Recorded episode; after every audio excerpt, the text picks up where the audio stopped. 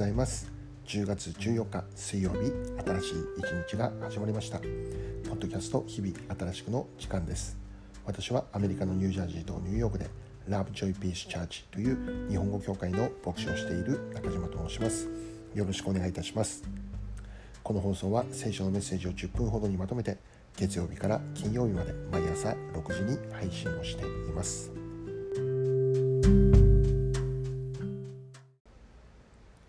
早速今日のメッセージですがまず今日の聖書の一節を紹介したいと思います。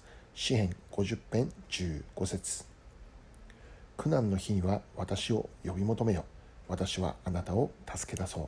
あなたは私を崇めよう。今日はこの一節から苦難の日に主を呼び求めるというテーマでお話ししていきます。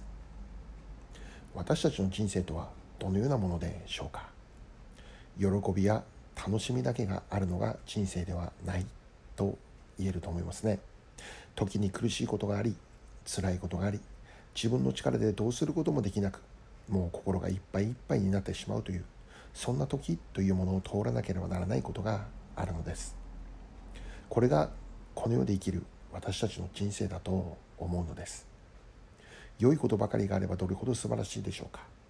しかし残念なことに信じられないような苦難に置かれその中で打ちひしがれる体験というものは誰にでもあるということです。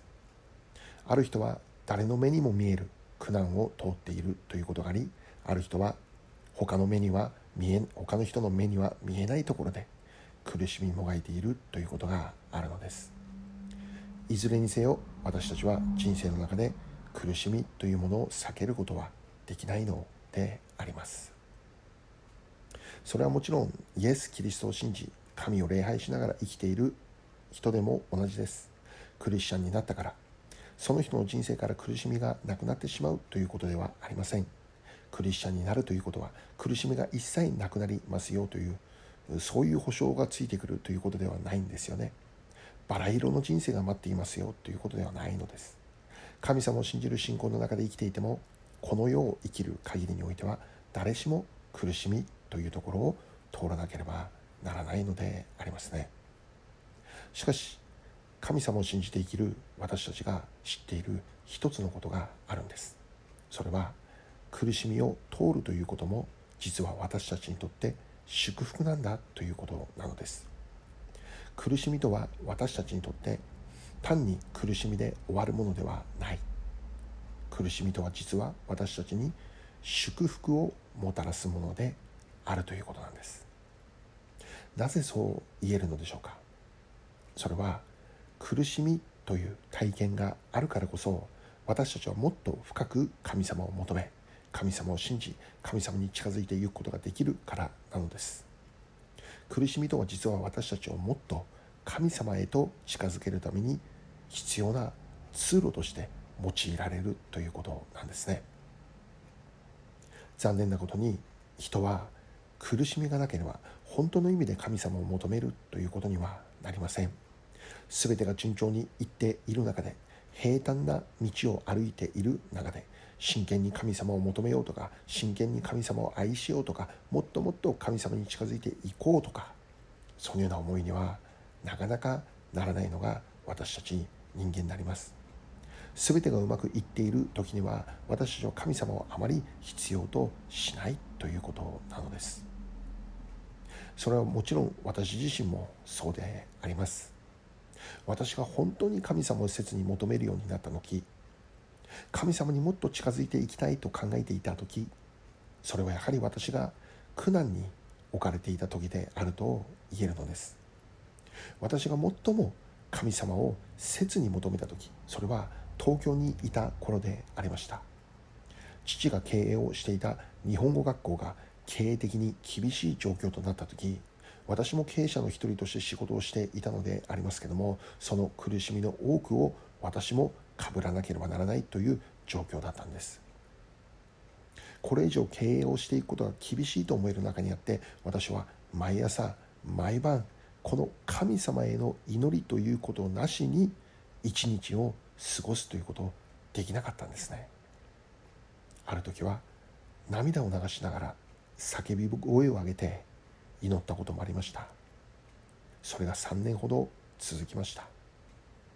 あの出来事は私にとって苦しみ以外の何者でもありませんでした。なぜですか？なぜこんなに苦しいですか？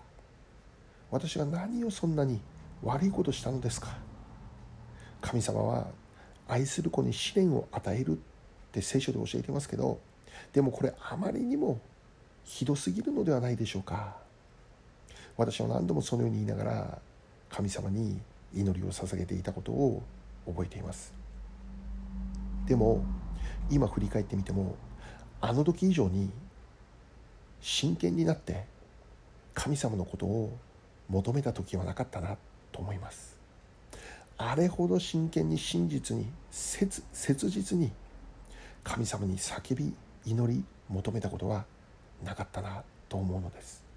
すでに15年以上経っている出来事でありますけどあのような苦しみがあったからおそらく私はこのアメリカの地でも今に至るまで生きることができているのだそう思えるしあの体験体験を通して間違いなく私の信仰はもっと神様の方へ近づいていくことができたそう思えるんです。そうであるならば苦しみも私にとって祝福である。告白できるんですね。もちろん当時はそんなことを考える余裕なんてありませんでした。もう必死でありました。しかし今振り返ってみるとあの苦しみを通ることは私にとって必要であった。あの時の苦しみがあって今の私がある。そう言えるわけです。今日の聖書の一節をもう一度読んでみたいと思います。詩編50編15節。苦難の日には私を呼び求めよ私はあなたを助け出そう。あなたは私を崇めよう。もし苦難に置かれているという方がいるならばその方に知っていただきたいことがあります。それは今こそ神様を呼び求める時であるよということです。今こそ神様にもっと近づいていく時なんだということなんです。そして私たちが神様を呼び求めるならば今日の聖書で約束されていることは私はあなたを助け出そうということなんです。私たちはこのように語られる聖書の言葉を素直に素直に受け取っていけたらと願うんですね。苦難はあるのです。しかし苦難は苦難のままで終わるものではありません。苦難は私たちを神様の近くへと引き寄せてくれるということです。神様への祈りに変えてくれるということです。そしてそのように神様に近づいていくことができるならば神様は必ずあなたを助ける。そう約束してくださっているんですね。私たちはこの言葉を素直に信じて受け入れて苦難があれば神様を呼び求める。そのことをしていきたいんです。そして神様の助けというものをその苦難を通して体験をしていくということができればそれを願うんですね。それがすなわち私たちをもっと信仰信仰深いものにしてくれるんだということなんです。私たちの人生にあって最も大きな苦難とは何か？それは苦難の中にあっても神様を呼び求めることをしないことです。自分の力で頑張ろうとすることです。目に見える何かを頼って誰かを信頼しようとすることです。そこには多くの場合失望があります。しかし神様に信頼するならば神様を信じてその方の名を呼び求めるならば神様の助けというものを体験することになるのです。苦難は私たちを神様へと近づけるための祝福となるんだということを覚えたいのです。最後に一言お祈りいたします。愛する天の父なる神様現在苦難の中に置かれている方がいるでしょうか。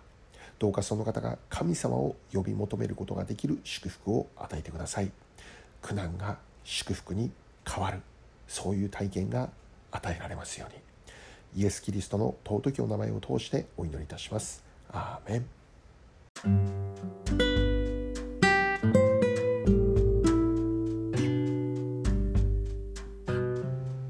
今日はここまでになります。良い一日をお過ごしください。